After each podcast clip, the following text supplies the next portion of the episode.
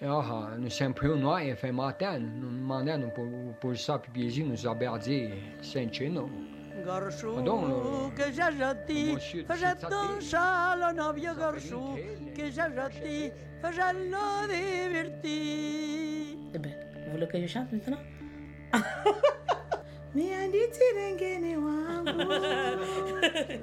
Ça, j'ai chanté le jour que je viens de voir ma fille.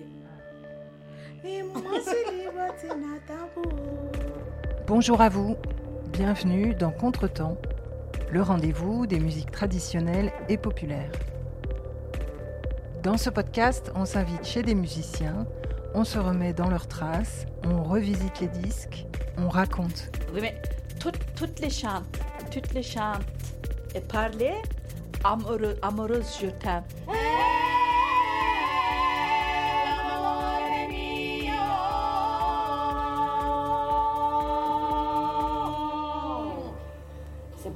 Consonant, n'est-ce pas? Quand j'ai écouté ça, j'ai dit Oh, voilà l'avant-garde. C'est tellement primitif que ça fait de l'avant-garde. Et la chose importante, c'est pas les notes, c'est la façon. Un podcast proposé par la FAMDT, la Fédération des acteurs et des actrices des musiques et danses traditionnelles. Réalisé et présenté par Péroline Barbet.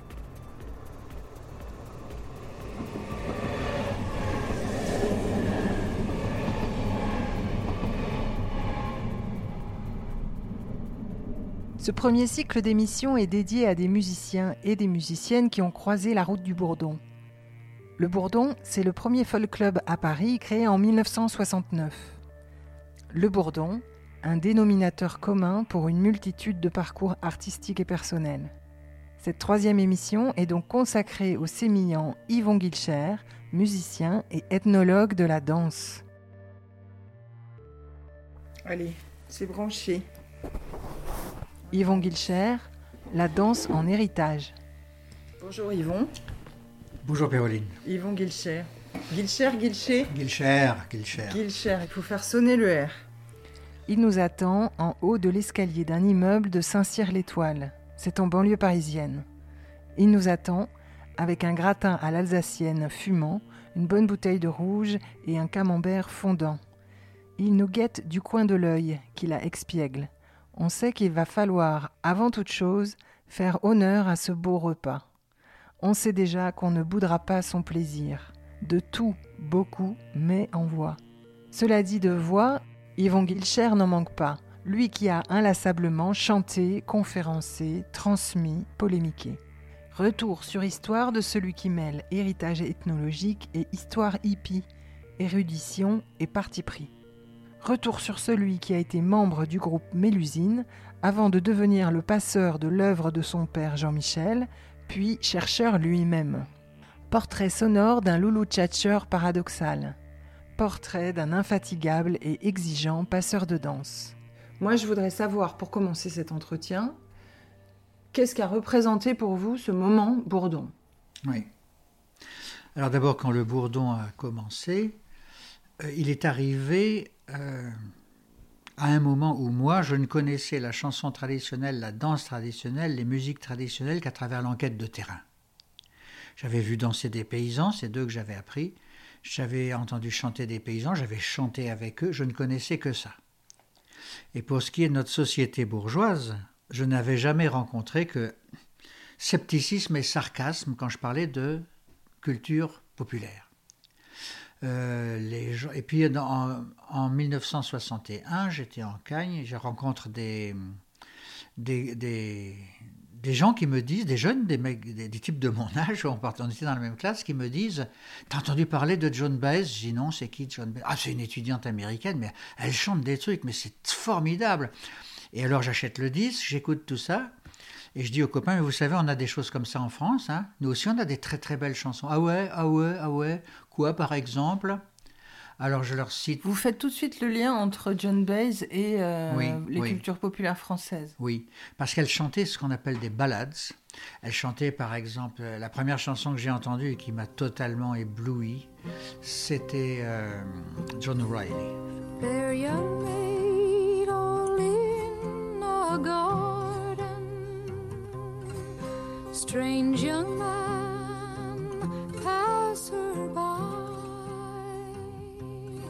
said, Fair maid, will you marry me? This then, sir, was her reply. Ensuite, il y avait des chansons comme The Wall Three Brothers in Mary Scotland, etc. Il y avait Mary Hamilton, il y avait Bobby Allen. Tout ça, c'est des chansons dont on a des équivalents, euh, en tout cas des, des chansons qui ressemblent beaucoup en France. C'est quoi? C'est des chansons traditionnelles de la tradition oui, orale tradition orale, oui. irlandaise, américaine? Alors, ce qu'elle chantait, elle, c'était britannique. Il y avait beaucoup de chansons anglaises, parce qu'il y a eu des collectes en Grande-Bretagne de très belles chansons britanniques, des belles ballades, des collectées notamment par Monsieur Child. Mais il y en a eu en Écosse aussi avec Greg, Gavin Gregg, il y en a eu partout, il y en a eu aux États-Unis. Elle connaissait tout ça, John Baez. Elle le connaissait vraisemblablement par tradition familiale, elle chantait tout ça. Elle avait un répertoire composite. Alors je disais aux copains, vous savez, nous aussi on a des trucs comme ça en France. Ils me disaient, euh, ils ne le croyaient pas. Alors j'ai essayé de leur chanter le roi Renaud, je leur chantais Marie-Anson, je leur chantais le roi Loïs, ça les intéressait pas beaucoup. Et j'en avais conclu donc que j'étais prisonnier, moi, d'une éducation qui me faisait trouver ça beau, mais que ça n'intéressait personne. Et lorsque je suis arrivé au Bourdon pour la première fois, c'est Donatien Laurent qui m'a emmené là-bas, on a chanté en breton à cette occasion. Ça se situe à Montparnasse. Je crois que c'est une salle que nous avait donnée Coluche. Et cette salle, quand je suis arrivé, il y avait marqué au-dessus de la porte d'entrée Ici c'est salle, on est bien. C'est une vieille chanson berrichonne qu'on va vous chanter euh, en afghan. En fait, c'est une danse. Il y a pas de la danse. Et là, je tombe sur des gars qui avaient les cheveux, très- les cheveux longs. C'était pas mon cas. Des filles qui avaient les yeux euh, au col euh, et qui euh, sentaient le patchouli, qui avaient des grandes robes mauves, violettes, etc. Les garçons avaient des clarks aux pieds ou des sabots, des pantalons en velours. Je me suis dit, oh là là, oh là là, mais où est-ce que je mets les pieds? Ça correspondait pas du tout à ce qui était pour moi le milieu de la chanson traditionnelle. Pour moi, c'était des paysans, Là, j'arrivais dans une bourgeoisie un peu gauchisante. J'étais un peu perdu. Le groupe Grand-mère Funibus Folk enregistré au Bourdon.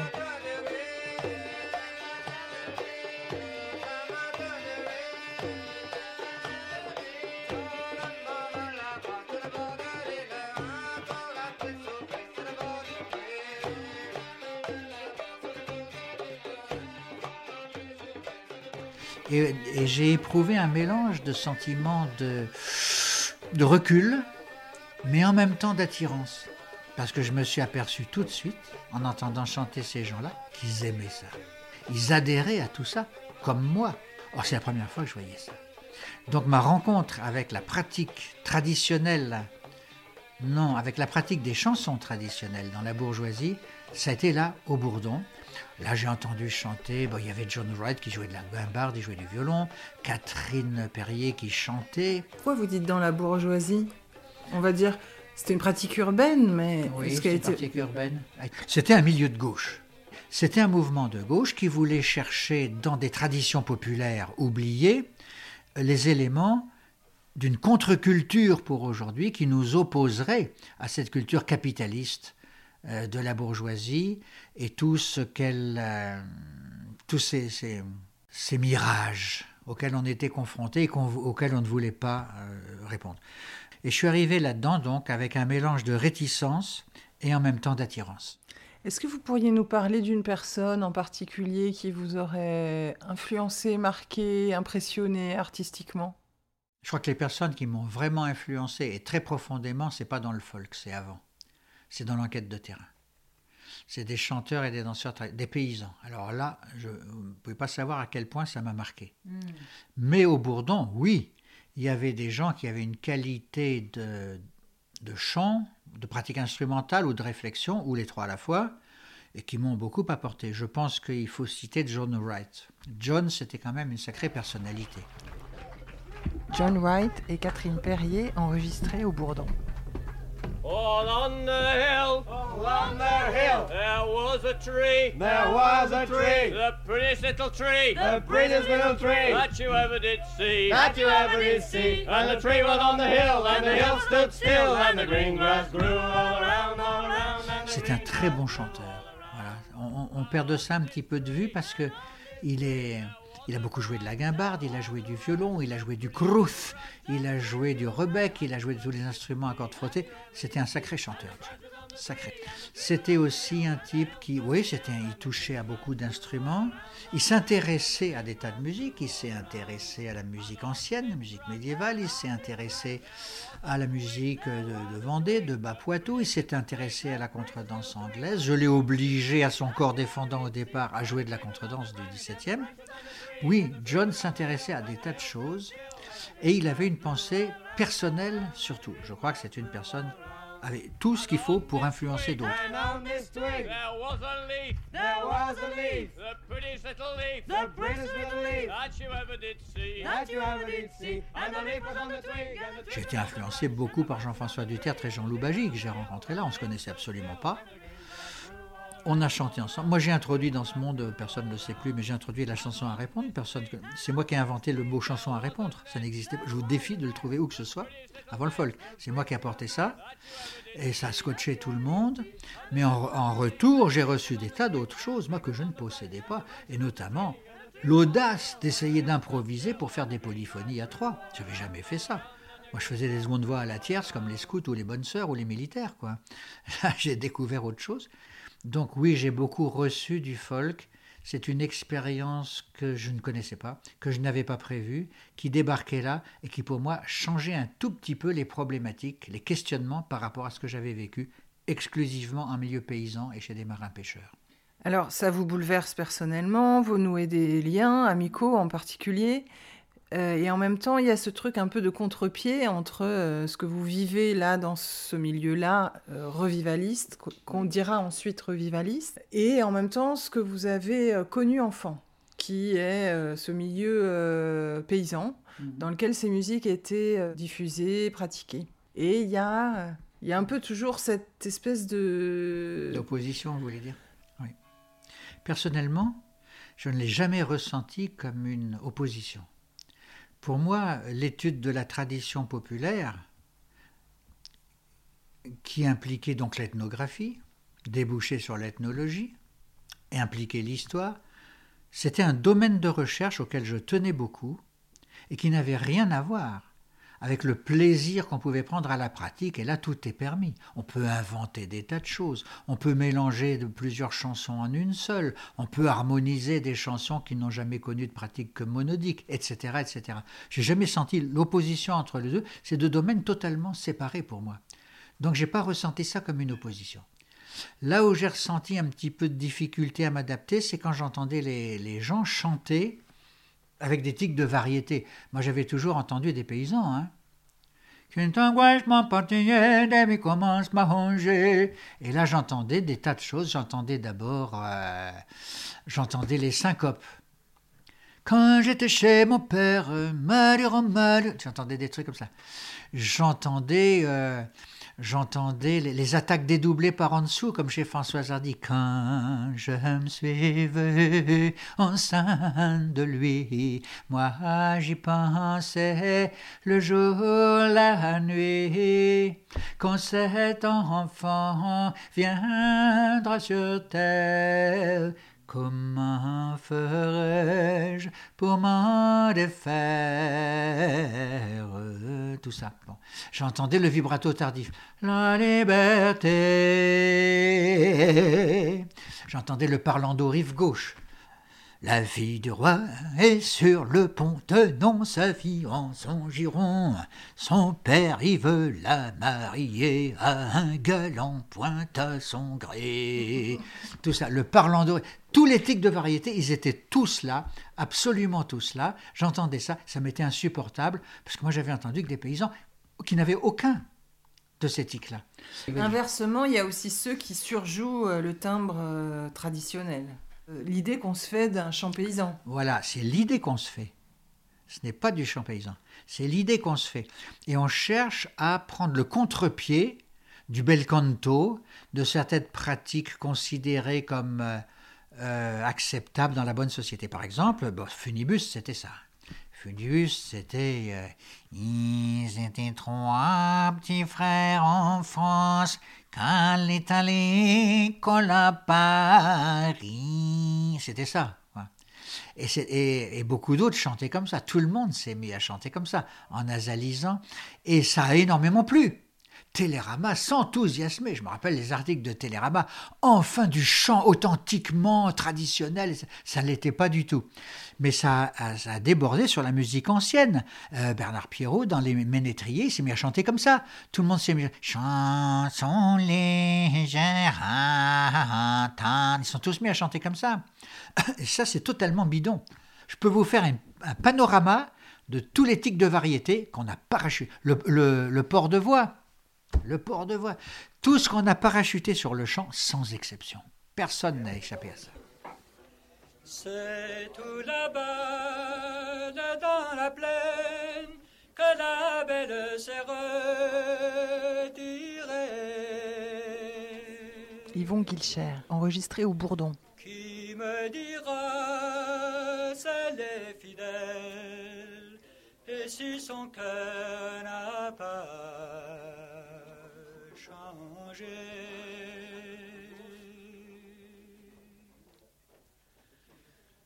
L'oiseau du bois s'envole en plaine, volait trois jours sans se poser.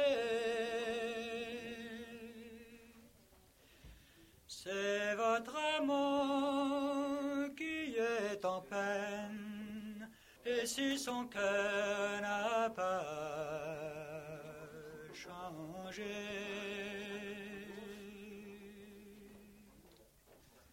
Comment pourrais-je aimer un homme qui n'est pas sûr de mon amitié?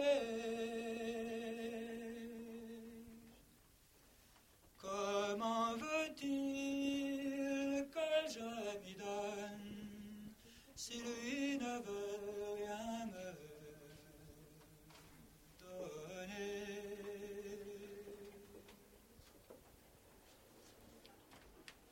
Alors vous, vous rejoignez un groupe qui est déjà formé, qui s'appelle Mélusine. Alors je sais pas, l'année exacte, ça serait quoi 72 73 Vous rejoignez ce groupe et vous formez un trio qui va devenir un des groupes majeurs de la période folk, Mélusine, avec Jean-François Duterte, Jean-Loup Bali et vous-même. Est-ce que vous pourriez nous parler un peu de ce groupe? Je crois que vous avez fait 5 vinyles. On a fait 10 en tout. 10 vinyles. Mais pas, pas tous sur la même boîte, c'est pour ça. 10 vinyles, vous aviez une, euh, vous aviez une vraie éthique du chant, tous les trois. Vous avez travaillé une certaine direction du chant traditionnel. Est-ce que vous pourriez nous dire un petit peu ce que vous incarniez comme, tendance? Mélusine, quand j'ai rencontré Mélusine, c'était, un- je crois que ça devait être en 72. En tout cas, c'est au festival de Ponce, dont la date m'échappe, mais ça doit être 72, 73, que j'ai chanté avec eux pour la première fois. Je faisais pas partie du groupe, mais j'ai chanté avec eux. Et euh, ce groupe me plaisait beaucoup. C'était trois garçons, une fille.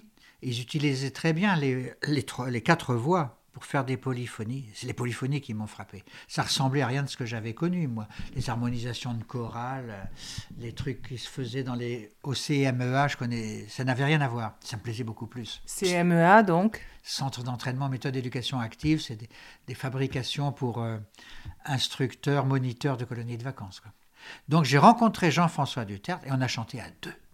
On chantait à deux à répondre, beaucoup, partout, tout le temps, ça a eu beaucoup de succès. Et lui, parallèlement, chantait avec Mélusine. Et quand Mélusine s'est dissous, Jean-François et Jean-Loup m'ont demandé de les rejoindre et de jouer à trois, ce qu'on a fait. Jusqu'à ce que beaucoup plus tard, vers 80, on rencontre Jacques Mailloux. Donc je suis entré dans Mélusine et là j'ai reçu des choses que je ne dominais pas. D'abord ils m'ont, je ne jouais que, de- je jouais de la flûte à bec, j'avais appris tout seul.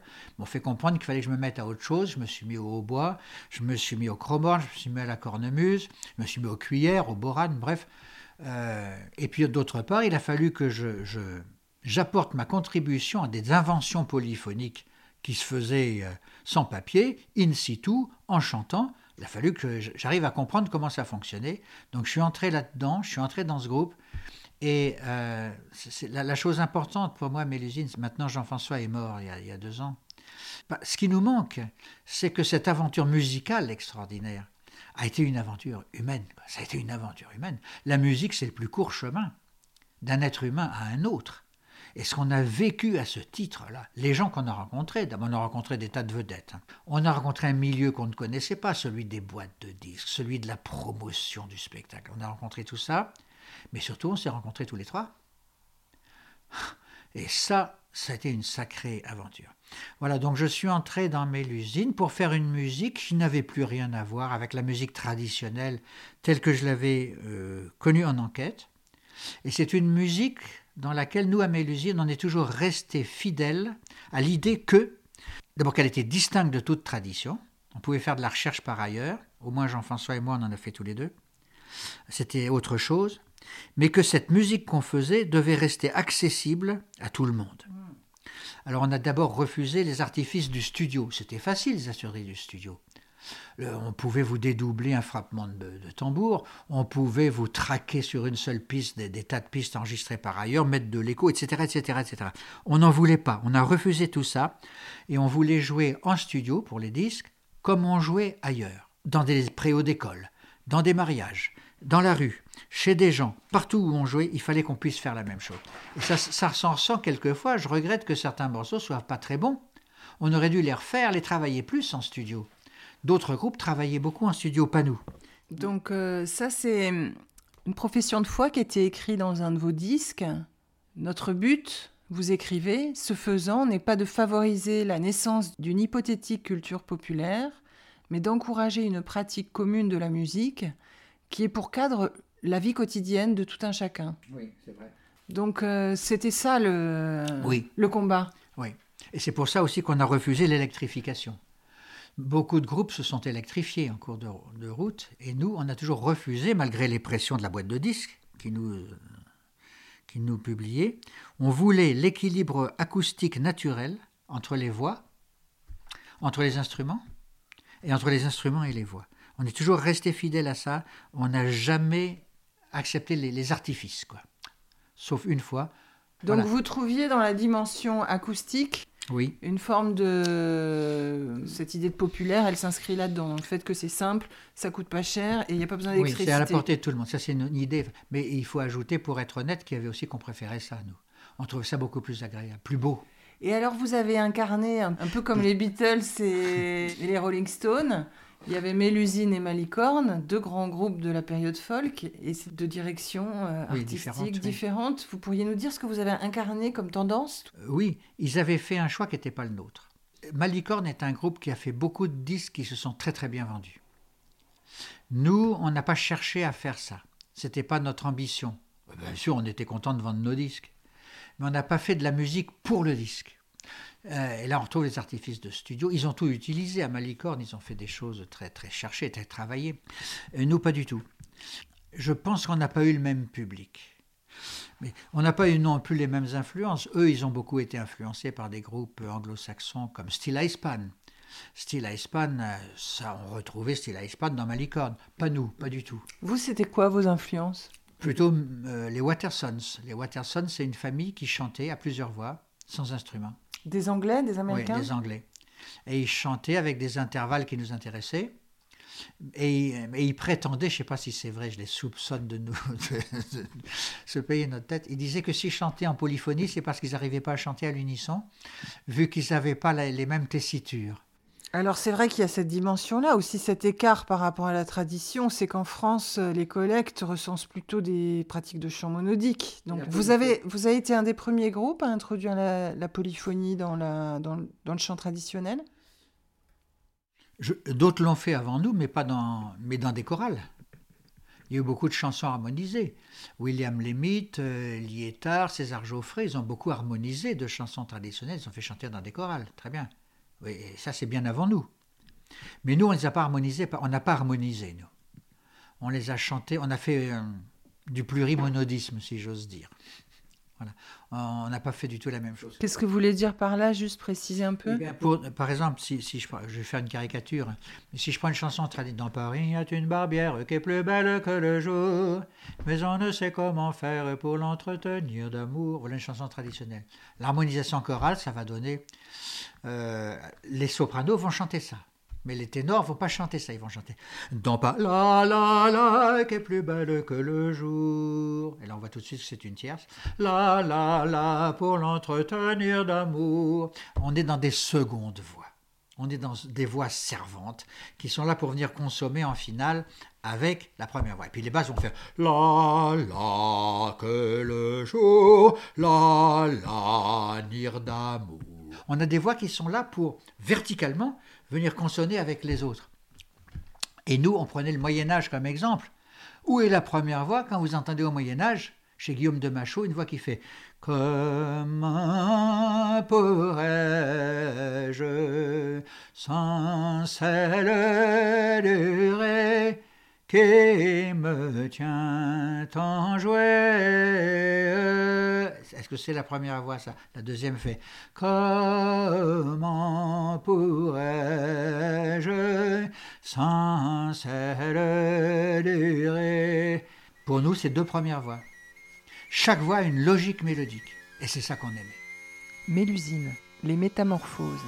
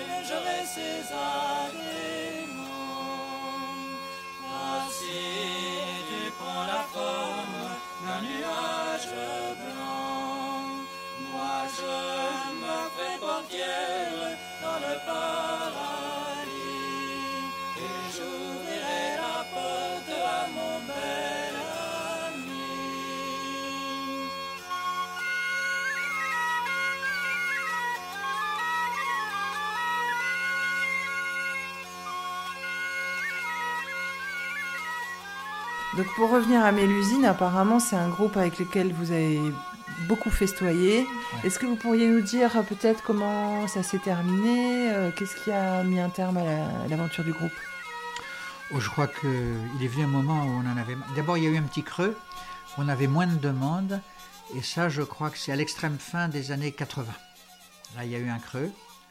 Après ça, on ne sait pas si ça serait reparti, mais on en avait marre. Comment, comment vous êtes retrouvé dans les années 80 au milieu de la vague punk? On la connaissait pas. on s'y intéressait pas. Alors là, on a beaucoup parlé de chansons et de polyphonie vocale, euh, mais l'univers de prédilection, c'est quand même la danse. Euh, Peut-être avant d'évoquer la création de l'ADP, qui a été l'association avec laquelle vous avez beaucoup diffusé et propagé et enseigné la danse populaire et traditionnelle, est-ce que vous pourriez nous parler, pour revenir au bourdon, de l'introduction de cette danse? Est-ce qu'elle est arrivée vite? Euh, non.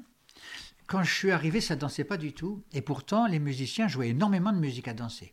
Il y avait des bourrées, des rondeaux, des polkas, des scottish, des... il y avait des tas de trucs, mais ça dansait pas.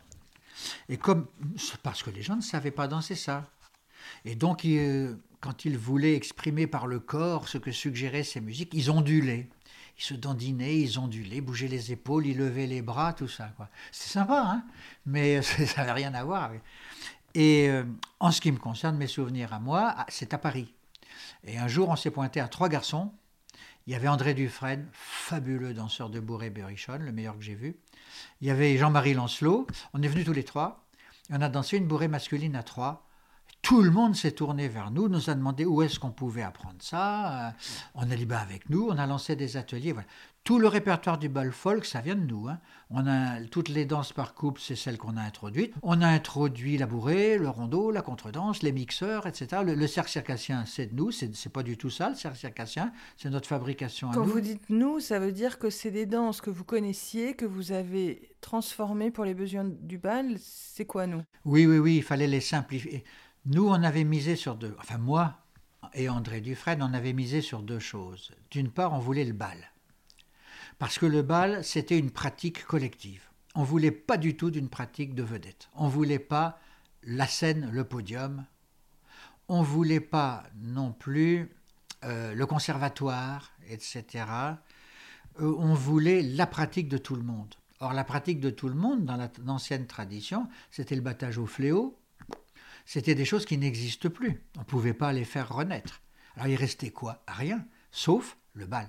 Le bal était une réalité qui, continuait d'exister, et on s'est dit, on va utiliser le bal, on va faire du bal folk. Et on a donc euh, lancé ça à ce moment-là, en répondant. Et d'une part, il fallait trouver des répertoires pour bal folk. Il fallait que ces répertoires soient simples, qu'ils puissent s'apprendre sur le tas, sans travail. Et on a cherché le, le- le big circle du cercle circassien. On a été chercher euh, à Marche, qu'on a rebaptisé la Chapeloise. etc. On a été chercher des choses simples et faciles. Donc, euh, cercle circassien, Oui, anglais, oui. anglais et chapeloise, Euh, germanique. germanique, donc. Et que vous aviez appris où? Par Miss Pledge, qui dans l'entre-deux-guerres est venue beaucoup enseigner. J'ai suivi son enseignement pour enfants quand j'étais gosse. Je lui dois beaucoup. Je m'en sers encore aujourd'hui beaucoup. Mais l'ethnographie, c'était pas du tout son truc et pour moi, c'était vital. Mais ce qui l'intéressait, en revanche, c'était le mouvement et sa liaison à la musique comme moyen d'éducation de la sensibilité et au-delà de l'intelligence et de la relation sociale. C'était ça, Miss Pledge. C'est une remarquable pédagogue. Ok, donc en fait, issu des pratiques de danse que vous avez fait avec euh, Miss Pledge, vous introduisez ces danses que vous avez apprises avec elle dans Oui, le bal folk. Voilà. D'accord. Oui, ça vient d'elle tout ça. Et vous, euh, vous faites ce travail aussi d'adaptation en fait. Bah, C'est-à-dire qu'on, euh, oui, on simplifie des tas de choses. Avance, recul deux fois, les filles avancent, recul, les garçons avancent, recul, swing, promenade. Ça, ça a pris partout. C'est pas du tout le cercle circassien.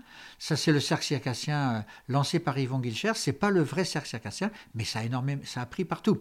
Il y avait ça, le bal. Et pour ceux qui voulaient aller plus loin, ceux qui voulaient apprendre à bien danser, eh bien, on leur proposait le stage. Le bal, c'était pour apprendre des danses. Le stage, c'était pour apprendre à danser.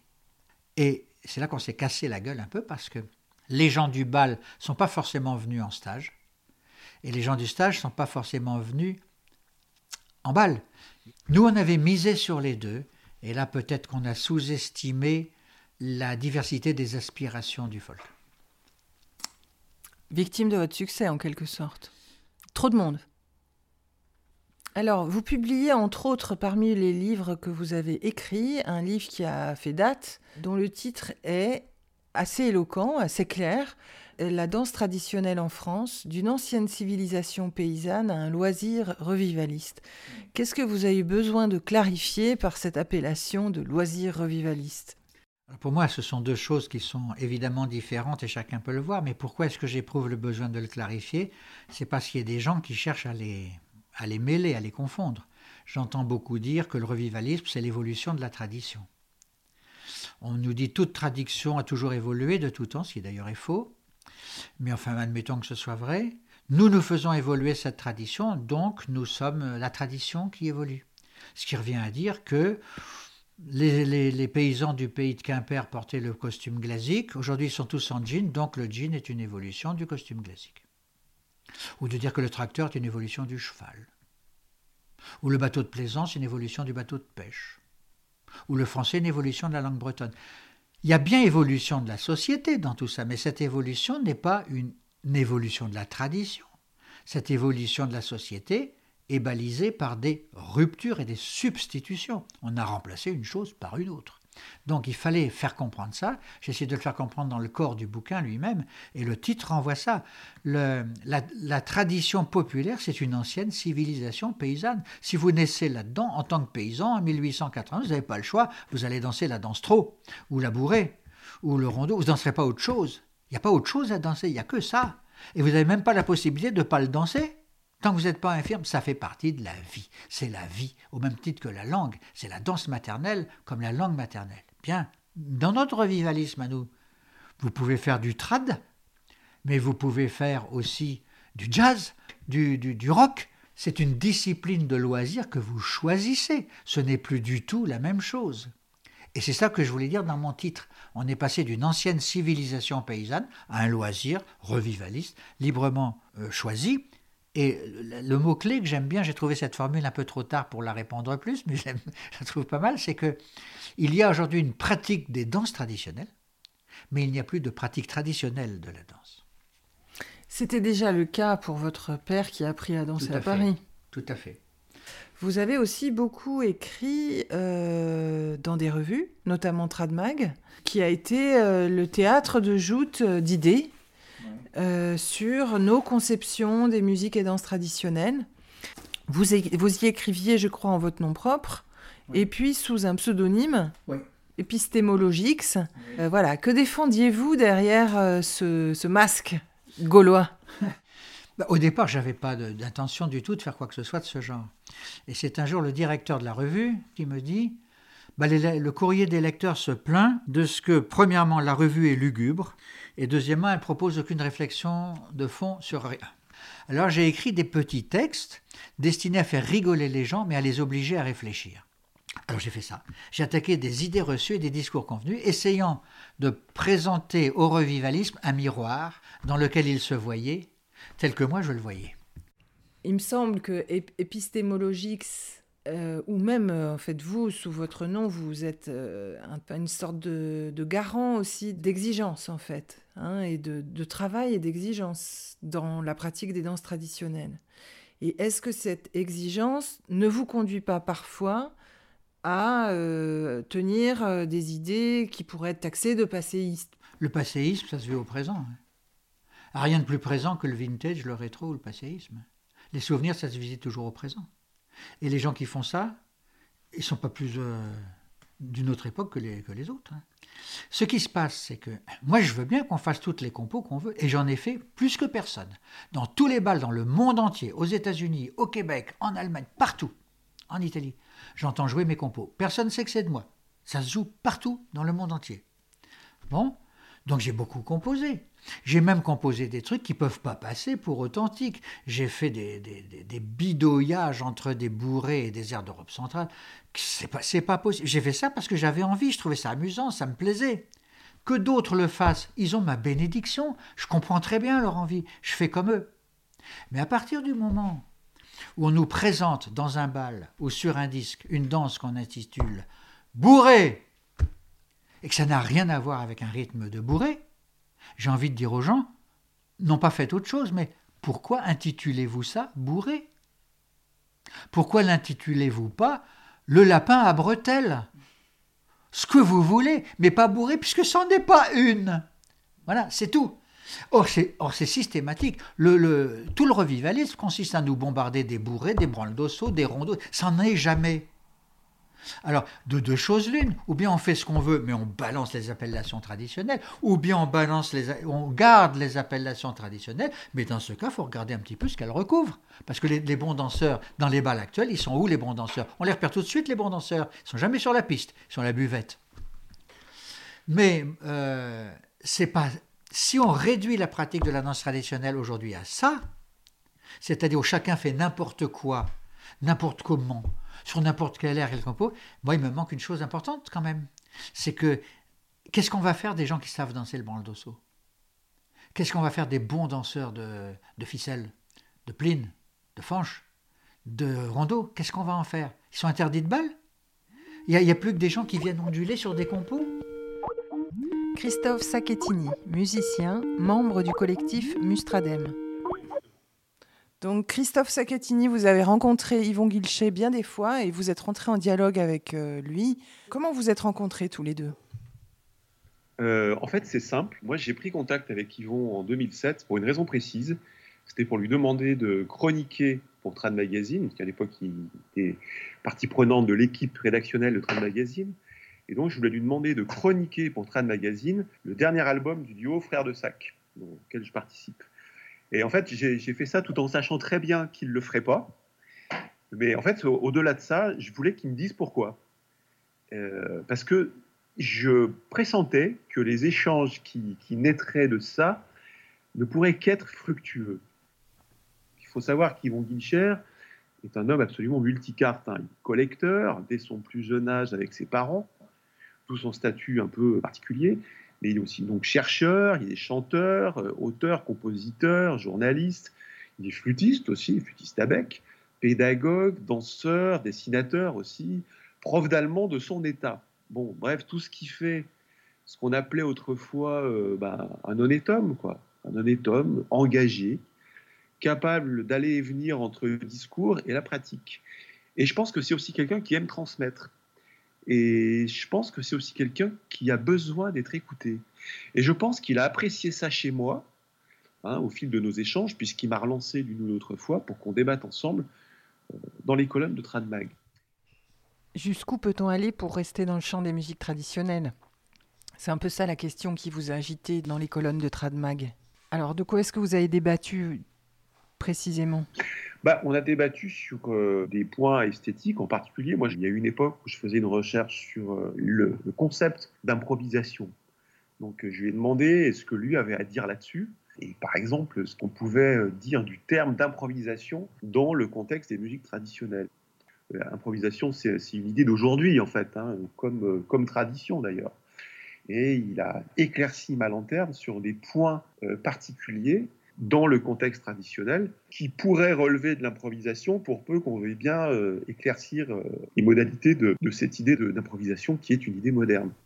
Donc on a parlé de ça et puis après on a aussi beaucoup parlé évidemment de on est rentré dans le détail de comment accompagner la musique à danser, de, comment euh, travailler sur, du phrasé. Et ça a permis de rentrer un peu dans le détail de tout ce que lui, il a amené dans sa pratique, notamment la recherche d'une certaine sobriété, la recherche de l'accompagnement la, de, musique à danser en tant que soliste, puisque ces musiques sont, euh, sont avant tout des musiques de, solistes. Et ça a permis euh, aussi de, travailler ces, ces limites-là, puisque aujourd'hui, quand on fait de la musique de, de création, pour moi, on est obligé d'aller au-delà de ces, de ces idées esthétiques qui en fait appartiennent à la tradition, mais auxquelles on ne peut pas s'arrêter aujourd'hui quand on essaie de travailler dans le champ des musiques traditionnelles il y a forcément un moment où on ne peut pas, on n'a pas le droit d'imposer des goûts esthétiques au monde entier en disant que la musique paysanne c'est ça et pas autre chose, parce qu'en fait on n'en sait rien. Évidemment, la, la, la sobriété, l'absence d'ornementation, le phrasé, tout ça c'est très intéressant. Ça permet de comprendre ce qu'est la musique traditionnelle et ça permet aujourd'hui aussi de comprendre ce que nous ne sommes pas quand on prétend partir de la musique traditionnelle. Et ça m'a aidé aussi à comprendre que moi, aujourd'hui, en tant qu'artiste, je ne suis pas un continuateur de la musique paysanne. Je veux dire, ça n'est pas possible, quoi. Aujourd'hui, on travaille avec des instruments tempérés, on fait de la musique tempérée avec des instruments accordés à 440 ou 442, avec des, des, des instruments qui peuvent jouer ensemble, tout l'attirail de l'écriture occidentale, de l'arrangement, de l'écriture, euh, de l'écriture contemporaine. Et pour moi, ce qui rend le mouvement folk absolument passionnant, c'est que dès le départ, ils ont tout mélangé. Le mouvement folk, c'était un mouvement de création, de recréation. Et moi, je me, nous, on n'a jamais dit, nous sommes les continuateurs de la société paysanne. Moi, par contre, je me revendique continuateur du mouvement folk. Ça, oui, je le revendique. Parce que pour moi, le mouvement folk a ouvert d'incroyables portes esthétiques. Alors, est-ce que tu penses que Yvon Guicher, comme d'autres, a cristallisé un certain nombre de débats fondateurs pour le mouvement, mais aussi euh, conflictuels? Ah oui, pour moi, c'en est le symbole, parce qu'il a adopté dès le départ de, des points de vue extrêmement clivants, derrière lequel se sont reconnus les gens qui n'ont pas supporté l'évolution musicale du folk aussi.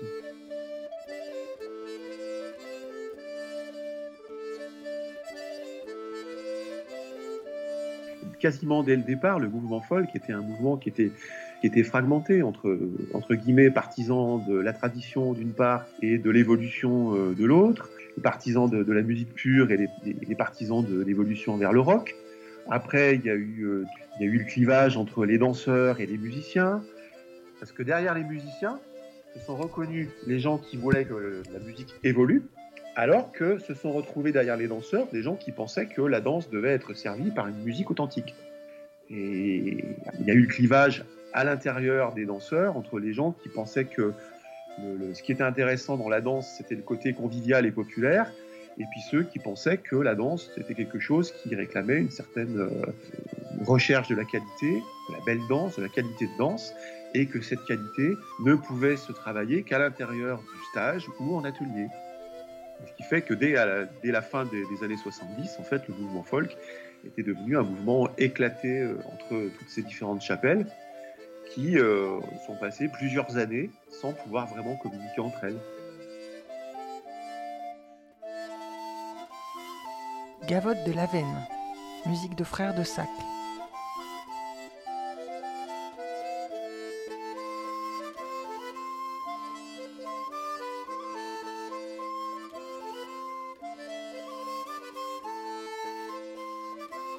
Merci à Christophe Secchettini et retour à l'entretien avec Yvon Guilcher. Mais du coup, ça pose la question de la spécialisation aussi et du savoir encyclopédique qu'il faudrait pour être musicien dans ce milieu ou danseur. Euh, Est-ce qu'on a besoin de lire, de pratiquer énormément euh, pour juste avoir le droit d'être euh, à l'aise sur un parquet? Non, non, non, non. Je, non, je reproche pas aux gens de ne pas avoir de savoir, de connaissances suffisantes. Je leur reproche de ne pas suffisamment avoir envie de connaître, de ne pas écouter les gens qui leur disent des choses. Ça leur convient pas du tout. On a l'impression que le moteur d'évolution de la tradition, c'est l'ignorance de la tradition. Donc c'est ce que vous avez essayé de faire pendant des années et des années euh, par vos stages, vos conférences que vous avez menées vous-même et votre sœur. C'est une affaire de famille. Peut-être que vous pouvez nous parler. Bah, parlons de la bourrée. euh, Peut-être la bourrée à deux temps, la bourrée du Centre France. Qu'est-ce que qu'est-ce qui vous fait vibrer dans cette danse? Qu'est-ce qui qu'est-ce qui vous intéresse? Dans la bourrée à deux temps, il y a de très belles mélodies.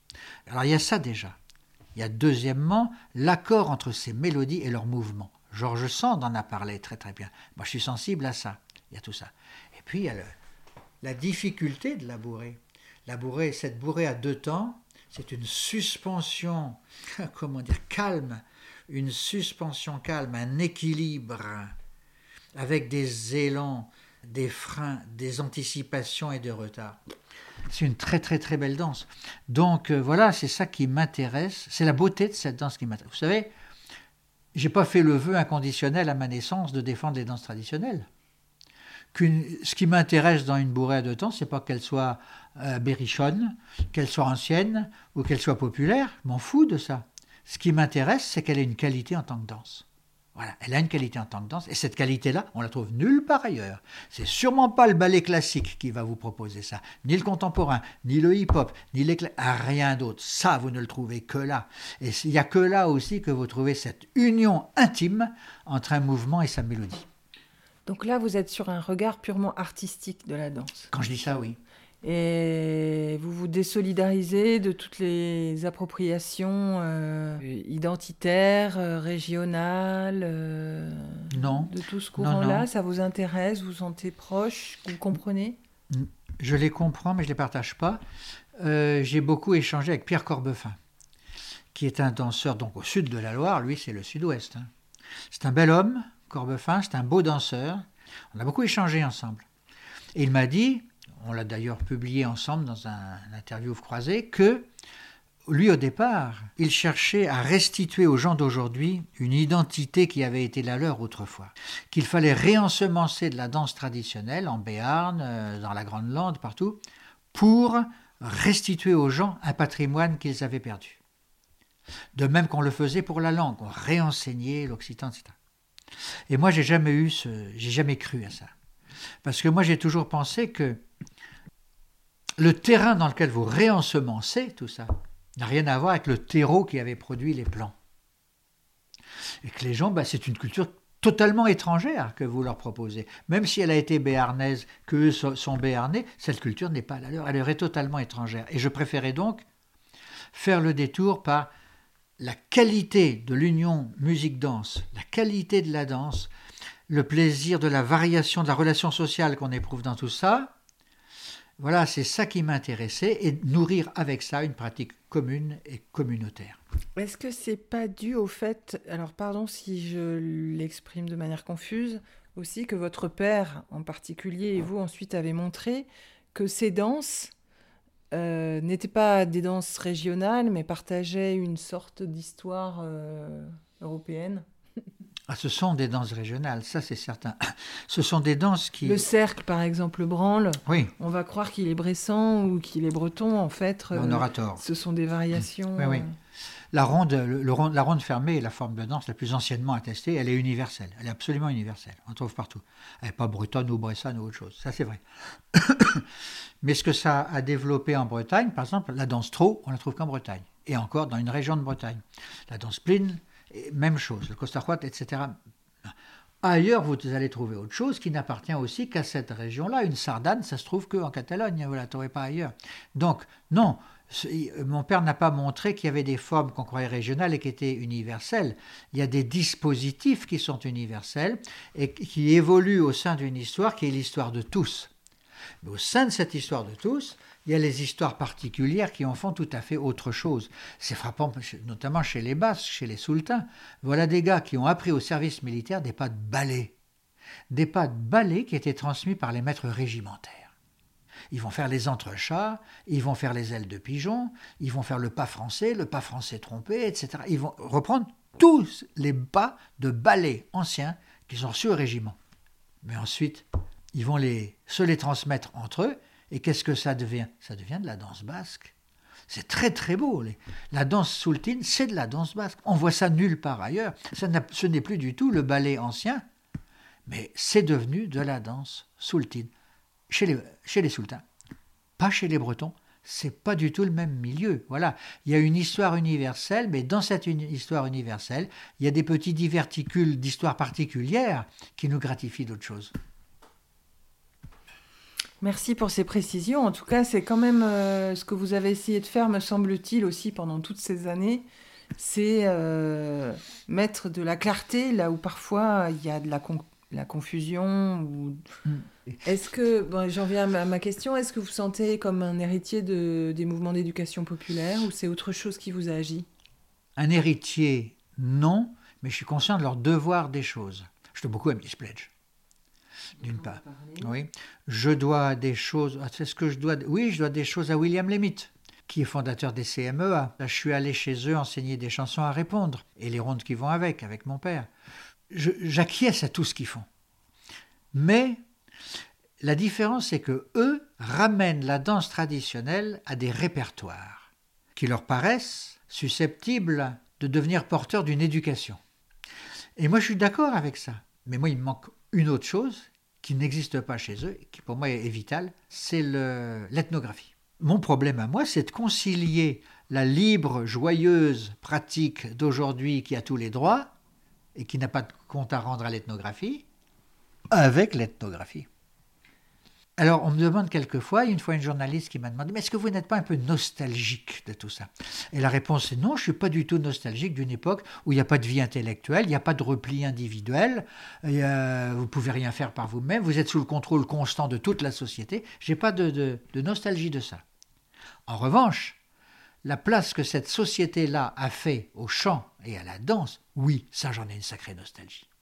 Et aussi à d'autres choses dont je pourrais parler hors édition parce que ça m'amènerait beaucoup de problèmes. La relation homme-femme, la relation individu-groupe, la relation jeune-vieux, ça n'a rien à voir. Et là, il y a des sacrées leçons à prendre. On s'aperçoit que là, ils ont résolu des problèmes qu'on n'est pas capable de résoudre. Voilà. Alors, on est en plein confinement, enfin en sortie de deuxième confinement.